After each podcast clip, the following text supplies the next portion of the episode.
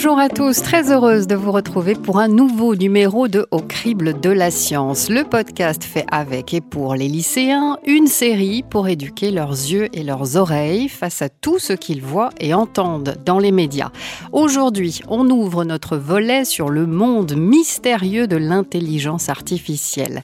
Cette IA que nous utilisons déjà dans notre quotidien prendra-t-elle un jour le pouvoir sur nos décisions, voire même nos sociétés. Deux invités sont en ligne avec nous pour en parler. Yevgenia Volkova, doctorante en droit au département IDETCOM de l'Université Toulouse 1 Capitole. Vous travaillez, Yevgenia, sur les questions juridiques et éthiques de l'IA ainsi que sur la ville intelligente. Bonjour à vous.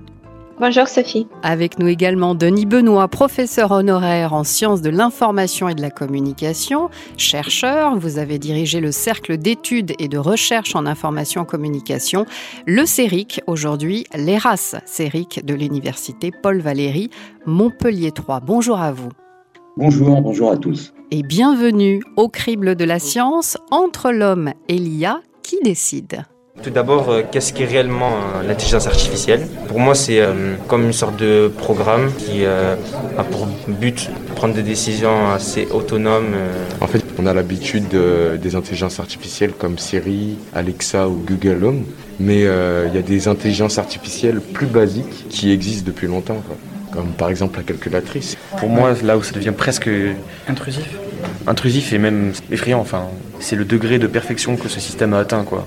Des fois, je me, me rends même pas compte que j'avais dit ce mot et euh, je reçois une pub et je dis mais j'ai jamais parlé de ce truc, j'ai juste pensé et ça apparaît quoi. Pour reprendre l'exemple du GPS, le chemin qu'il nous propose, euh, on n'est pas forcément obligé de le suivre. Pour moi, il y a une nuance à faire entre la prise de décision euh, consciente ou juste que la machine ne laisse pas le choix. Moi, je me demandais si l'intelligence artificielle peut être plus intelligente que l'homme. Ben, le statut qu'on octroierait à une intelligence si, si, elle atteint un certain niveau de conscience. Je pense qu'il faut mettre des limites à juste jusqu'où la machine peut euh, prendre des décisions. Jusqu'où la machine peut prendre des décisions, dit un des élèves de terminale générale du lycée Déodat Sévrac, que nous sommes allés donc rencontrer à Toulouse. Yevgenia Volkova, dans quel domaine elle est utilisée aujourd'hui, cette IA euh, oui, l'intelligence artificielle, effectivement, elle est utilisée euh, dans plusieurs domaines. Par exemple, dans le domaine de transport, afin de contrôler des véhicules autonomes ou encore euh, en matière de santé afin de prédire des maladies ou encore fournir euh, des recommandations de traitement personnalisés ou par exemple dans le, dans le domaine de e-commerce euh, afin de faire des recommandations d'achat personnalisés ou proposer des publicités. dans le domaine de vidéosurveillance afin surveiller la sécurité d'espace public euh, L'IA est encore utilisée dans le domaine euh, de secteur, euh, dans le domaine bancaire et financier pour aider à des décisions d'accorder un prêt mhm. ou encore de détecter des opérations frauduleuses. Et, et, un autre domaine, c'est le domaine de droit, afin de donner un conseil juridique ou prédire le récidive. Mais bien sûr qu'il il y a d'autres domaines qui existent. Et, oui, en fait, finalement. largement utilisé, il est largement présenté dans la vie quotidienne. Oui, c'est ça. Elle est présente partout. Alors, l'IA, on le comprend, elle aide à prendre une décision. Elle propose en tout cas des réponses. Et nous autres humains, eh bien, on a un petit peu tendance à faire confiance à la machine. Ce qu'elle propose ne peut pas être faux puisque c'est programmé. Est-ce que ça ne biaise pas un peu notre pouvoir de décision, voire même de réflexion, Denis Benoît? En fait, la, la technologie numérique contemporaine est efficace extrêmement efficace. J'irais même jusqu'à dire affreusement efficace. Et les, facultés, de prédiction de l'IA, juste euh, mmh. phénoménales. Mmh. Pour prendre un, unique exemple, le, chercheur Miguel Benassaya, que je proposerai donc de, certaines références tout à l'heure, explique euh, que, que, Google a mis en place un système d'observation de la façon dont quelqu'un utilise sa carte de crédit pendant un an capable de prédire à 85% de certitude si la personne allait divorcer dans les trois ans à venir. Par rapport à l'usage de la carte de crédit. Voilà. Ah oui. L'usage de la carte de crédit, on étudie pendant euh, un an la façon dont on s'en sert et on peut déterminer si à trois ans la personne divorce ou non. voyez un peu la, capacité de prédiction de, des calculs de, l'IA. En fait, ce qui se passe, c'est que la machine compile en masse des microdonnées, notamment les achats en ligne, les sites consultés, les déplacements. Elle les corrèle à l'aide d'algorithmes et, in fine, elle produit des analyses d'une précision et d'une fiabilité déconcertantes. Mm-hmm. Alors, je vais citer, je vais un peu lire, mais pas beaucoup, je cite Benassayag. Pour lui, et moi je, je le rejoins parfaitement, ces analyses réduisent l'individu à ses micro-comportements sans qu'il y ait un sens global. Il n'y a plus ni individu, ni population, ni communauté. Il existe des profils, des avatars virtuels. Mm-hmm. Et je cite toujours, le problème réside dans le fait que si les modèles obtenus sont souvent en mesure de prévoir les fonctionnements, ils sont en revanche incapables de les comprendre. On passe d'un monde dans lequel on tentait de décrypter des processus complexes à un monde qui peut prévoir des processus linéaires. Alors, pour s'en tenir à cet exemple de l'utilisation de la carte de, de, de crédit, L'IA permet effectivement de pronostiquer des divorces avec une, exactitude stupéfiante, mais il n'est à aucun moment question du sens que ces divorces revêtent pour les acteurs, de leur signification sociale et culturelle, de leurs authentiques causes qui ne sont jamais discernées, explorées, explicitées. Mmh Autrement dit, pour répondre à votre question, la prodigieuse puissance de calcul de, de l'IA est chiffrée, je vous le rappelle, aujourd'hui en millions, en millions et même en plusieurs millions d'opérations par seconde, hmm. elle biaise indéniablement à la fois notre réflexion et nos décisions, dans la mesure où l'outil est doté d'une telle puissance, il en vient à définir notre propre humanité. En l'occurrence, c'est l'humain qui spécule sur l'humain par l'intermédiaire de ces outils qu'il a conçus fabriqués, mais qui à présent sont dotés d'une telle efficience qu'ils en viennent à décider pour nous et par suite, peu ou prou, à nous spécifié.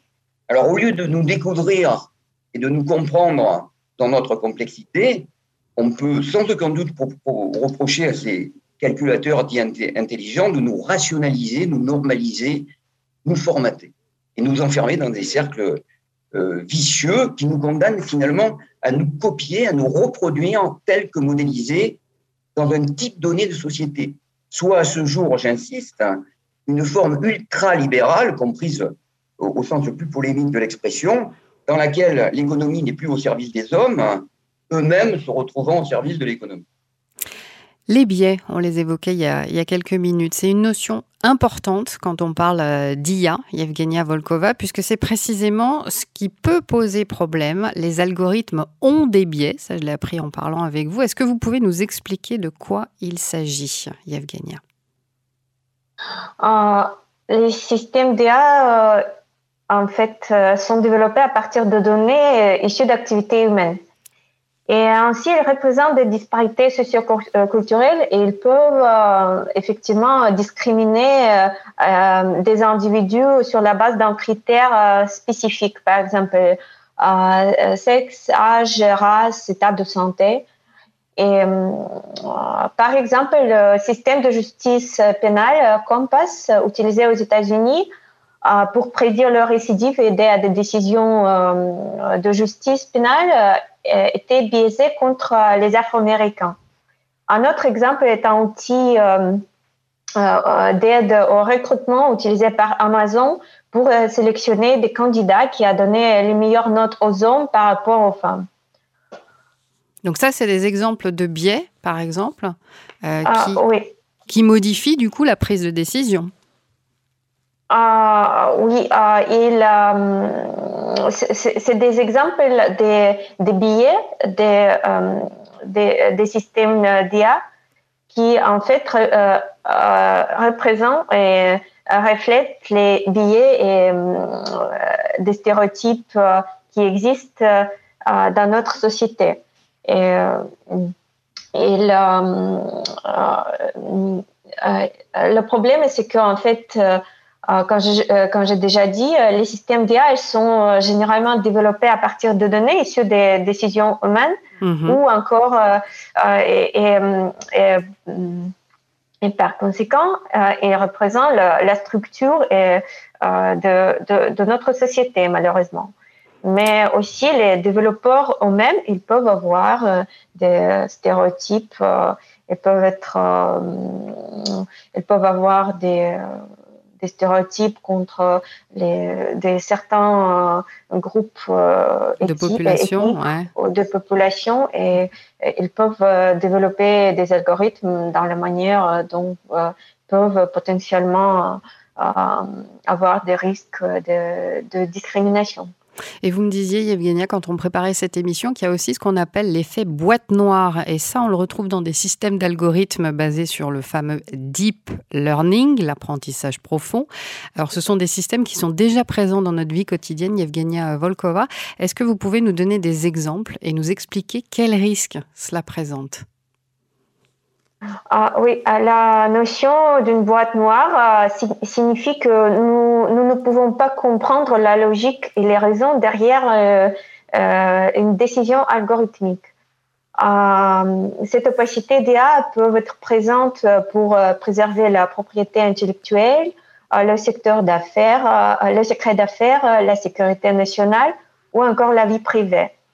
Euh, euh, l'opacité peut résulter d'un manque de connaissances techniques ou encore euh, de la complexité du modèle d'IA. Mhm. Par exemple, les algorithmes de recommandation d'actualiser de Facebook. ce modèle ont des performances élevées, mais les utilisateurs ne peuvent pas contrôler les décisions algorithmiques et peuvent à peine comprendre pourquoi ils voient un tel contenu. Même les les employés de Facebook euh, ne peuvent pas clairement expliquer quels facteurs ont conduit à ce que euh, les nouvelles euh, soient affichées d'une certaine manière pour une certaine personne. Nous pouvons aussi mentionner le logiciel Deep Patient qui a été utilisé par les chercheurs à New York afin d'anticiper les maladies comme la schizophrénie, ce qui est difficile en fait pour les médecins. Euh, cependant, le logiciel n'a fourni aucune explication sur la méthode de détection. Un autre exemple est un chatbot Tay de Microsoft. Mhm. Euh, il a été destiné à engager les utilisateurs dans un dialogue sur Twitter en, en imitant le style d'une adolescente. Au début, euh, le chatbot s'est engagé de manière inoffensive, mais après quelques heures, il a commencé à, à tweeter des choses très offensantes. Et euh, en fait, personne n'a pu expliquer pourquoi elle s'est développée de cette manière. Et à la fin, Microsoft il a été obligé à, à suspendre euh, ce, ce, chatbot, le, compte sur Twitter. Hmm. Euh, et, en, effet, il existe un, un, dilemme entre la nécessité de créer un système d'IA compréhensible par les individus et de préserver ses performances. C'est un, vrai dilemme qui, doit être résolu. Euh. Ouais. Denis ah. Benoît, on est loin là quand même de la simple simulation. Vous, vous parliez de caricature tout à l'heure des raisonnements humains. Euh, on en vient à ce que disait le lycéen dans le témoignage, jusqu'où la machine peut prendre des décisions? Alors j'ajouterais juste, euh, j'ajouterais juste à ce qui a été dit que il y, a, cette dimension de rapidité du calcul de la machine, qui mm. calcule donc avec des milliards d'opérations par seconde, ne serait-ce que pour refaire le calcul, sans même parler d'explication, pour simplement refaire le calcul effectué par la machine, imaginez le nombre d'années il faudrait un chercheur, un chercheur bah, humain. C'est là où on peut dire qu'elle est plus intelligente que nous, parce que nous, on n'est pas capable de faire ça, nous, cerveau humain. Alors, est-ce qu'elle est vraiment intelligente dans la mesure où elle se limite à du simple calcul? Mm-hmm. C'est toute la question, en fait. Est-ce qu'on peut parler d'intelligence à proprement parler lorsqu'il s'agit uniquement pour ces, algorithmes de calculer? Enfin, on peut, je, vais, je, vais, évoquer un petit peu cette, cette question. Euh, jusqu'où la machine peut prendre des décisions? À mon sens, il n'y a pas vraiment de, limite au pouvoir de décision des, machines. Et certains chercheurs parlent du reste de gouvernementalité algorithmique. Euh, par exemple, j'ai trouvé un article de, la juriste euh, Antoinette Rouvroy et du philosophe Thomas Berns qui répertorie les trois temps de ce mode de gouvernementalité. Hum. Récolte automatisée de, de données via nos utilisations quotidiennes, ces données sont non triées. Chacune est abstraite du contexte de sa survenance. Elle est expurgée de toute signification propre et donc elle apparaît absolument objective. Mhm. Ensuite, traitement automatisé par ce qu'on appelle le data mining, qui tend à faire émerger des corrélations entre les données. Et enfin, l'usage de ces connaissances probabilistes statistiques, par exemple pour suggérer des, achats en ligne. Mhm. Alors, euh, on voit Rouvroy et, et Bern citent, ça me paraît intéressant, l'ancien rédacteur en chef de la revue euh, Wired, le célèbre magazine américain. Je vais vous, couper, Denis Benoît, parce qu'il va falloir enchaîner sur la seconde partie de l'émission. En tout cas, on a bien compris la complexité de l'intelligence artificielle déjà dans ses niveaux et, euh, et qu'elle fait aussi partie de notre quotidien. L'intelligence artificielle sera en tous les cas euh, dans notre futur. Au crible de la science. Au crible de la science.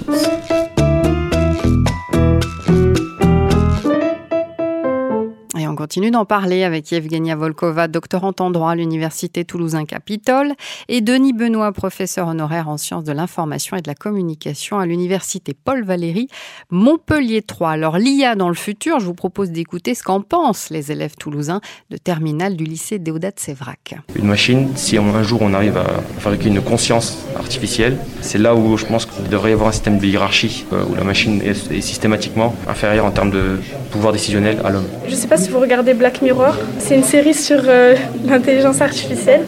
Si euh, j'ai grillé, on va dire, euh, le feu rouge, je vais pas pouvoir accéder à certains logements, à certaines places. Ça, je trouve ça dangereux quand même. Pour moi, ça va devenir problématique quand une intelligence artificielle pourra créer d'autres intelligences artificielles. De elle-même, elle va se renouveler. Peut-être il va se sentir au-dessus de nous Là, on se dit, euh, ça peut aller loin. Si c'est un robot qui travaille par exemple avec les personnes âgées, il pourra avoir une conscience pour euh, le protéger ou quelque chose comme ça. Mais après, une conscience dans le sens de nous nuire, ça serait pas bien. Je suis sûr que ça peut nous aider dans plein de domaines, mais j'ai peur que toutes les technologies qu'on crée, ça se retourne à un moment ou un autre où on arrive à un point de non-retour. Et... Elle prend le dessus sur nous. Ouais, voilà, le moment où eh, c'est plus nous qui décidons à la place de la machine, c'est elle qui commence à décider par elle-même. Et... Je vois pas pourquoi euh, certaines personnes ont peur euh, de l'intelligence artificielle. Ça, c'est Terminator, on n'est on pas dans un film. Quoi. Dans le futur, l'intelligence artificielle, ouais, c'est obligé. On n'est pas dans un film, dit cet élève. Alors, il n'empêche que la série euh, Black Mirror, qui est citée par une autre élève qu'on entend dans le témoignage, où si on grille un feu rouge, on aura moins de chances d'accéder à un logement, par exemple. Ça, Yevgenia Volkova, ça existe déjà en Chine et ça a même un nom. Ah oui, ça existe déjà en Chine. Euh, euh, c'est, il s'appelle le social scoring ou la notation sociale. Euh, et ce système, ce système chinois, euh, il permet de surveiller et évaluer la fiabilité des individus, des entreprises ou encore des entités publiques.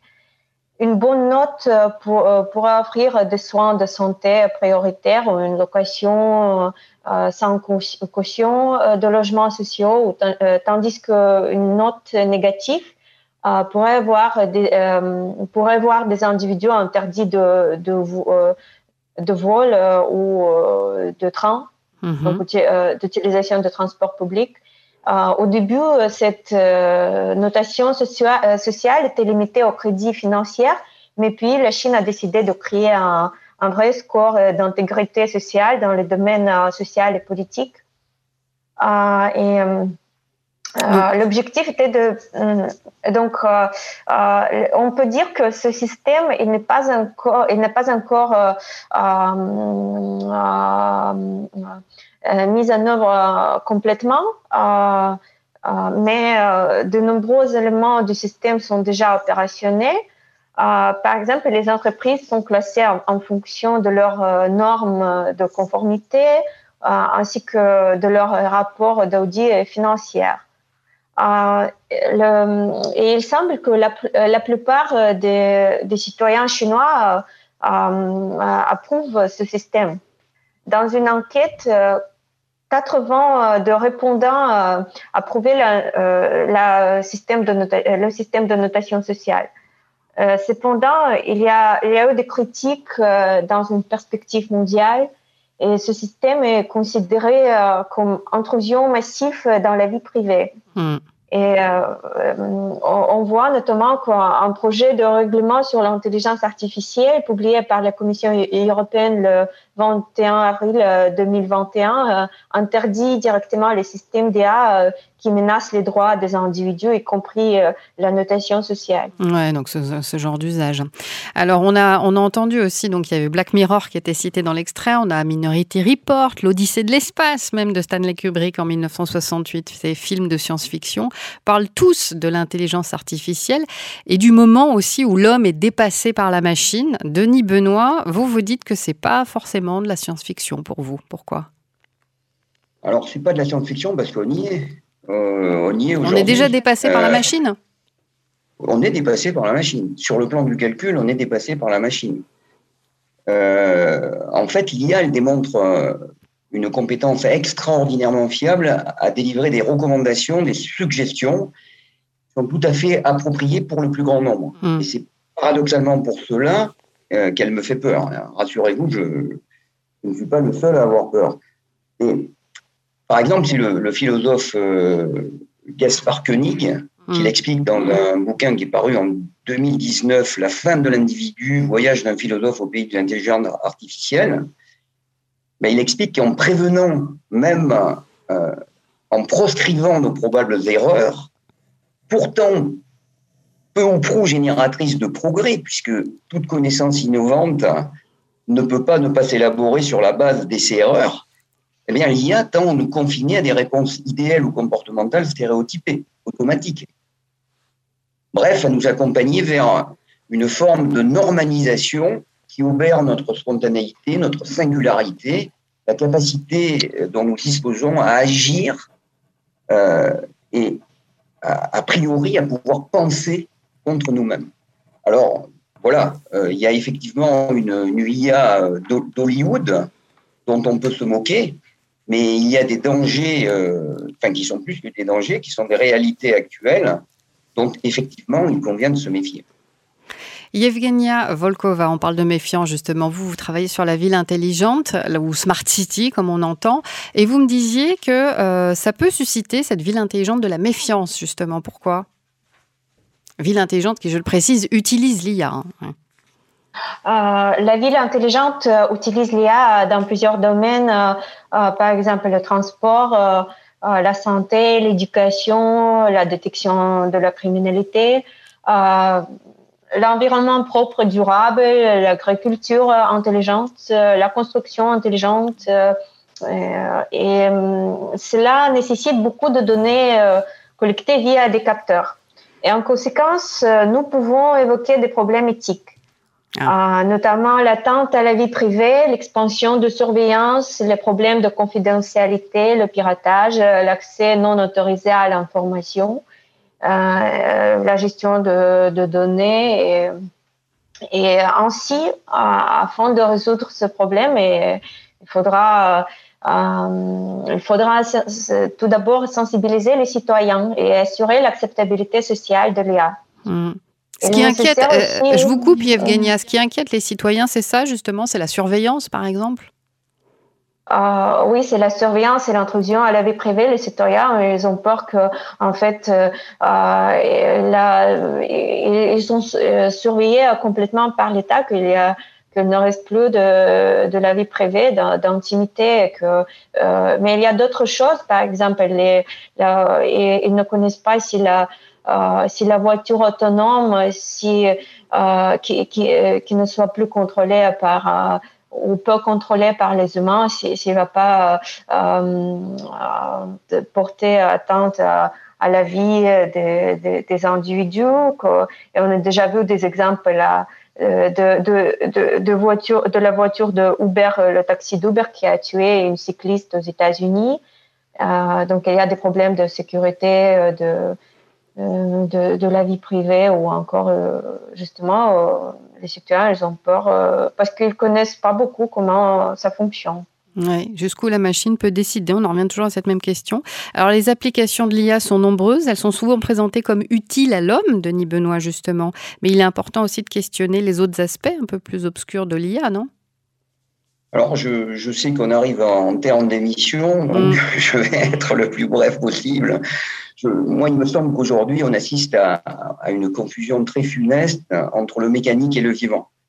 Et on assiste plutôt à une colonisation du vivant qu'à une hybridation profitable entre l'humain et la machine, vue comme artificiellement euh, intelligente. C'est-à-dire que la machine n'est plus la machine n'est plus en train de nous aider. C'est ça que vous dites. Elle, elle, en vient à remplacer certaines. Euh, bah, c'est-à-dire que nous fonctionnons de, entre guillemets, nous fonctionnons de mieux en mieux, certes, mais nous existons entre guillemets de moins en moins. Et c'est potentiellement extrêmement grave de voir l'humain de plus en plus réduit un rôle de machine en lieu, en lieu et place d'une mécanisation utile des tâches effectivement mécanisables.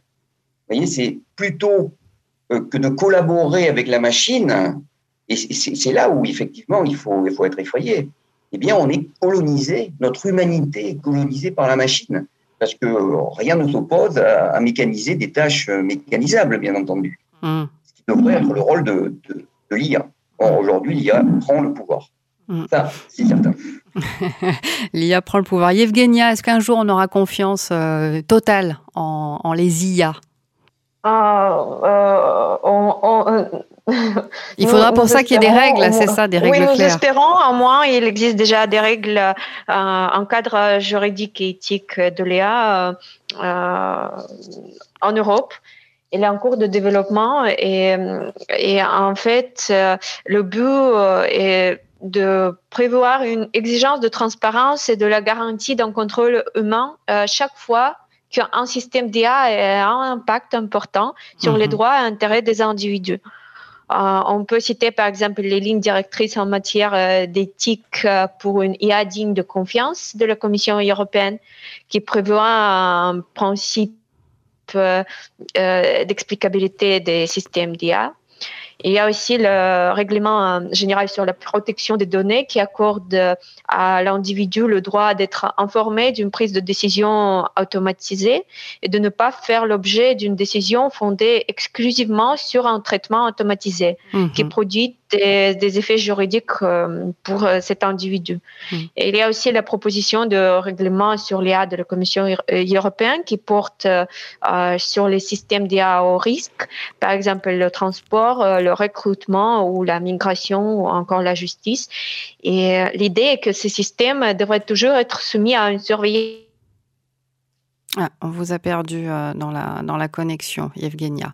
Bon, en tous les cas, on aura compris que l'intelligence artificielle est une vaste question et qu'il n'y a pas une réponse à la question de qui décide entre l'homme et la machine. Finalement, il est surtout question euh, de l'usage que l'on fait et que l'on fera de cette IA. Et j'espère que cette émission aura contribué à donner des pistes de réflexion. Au crible de la science. Au crible de la science. Avant de se quitter, je vais demander à nos invités si on a retrouvé la connexion, euh, un livre, une vidéo, un site internet que vous auriez envie de conseiller à nos auditeurs sur ce qu'on a évoqué. Denis Benoît, qu'est-ce que vous auriez envie de conseiller?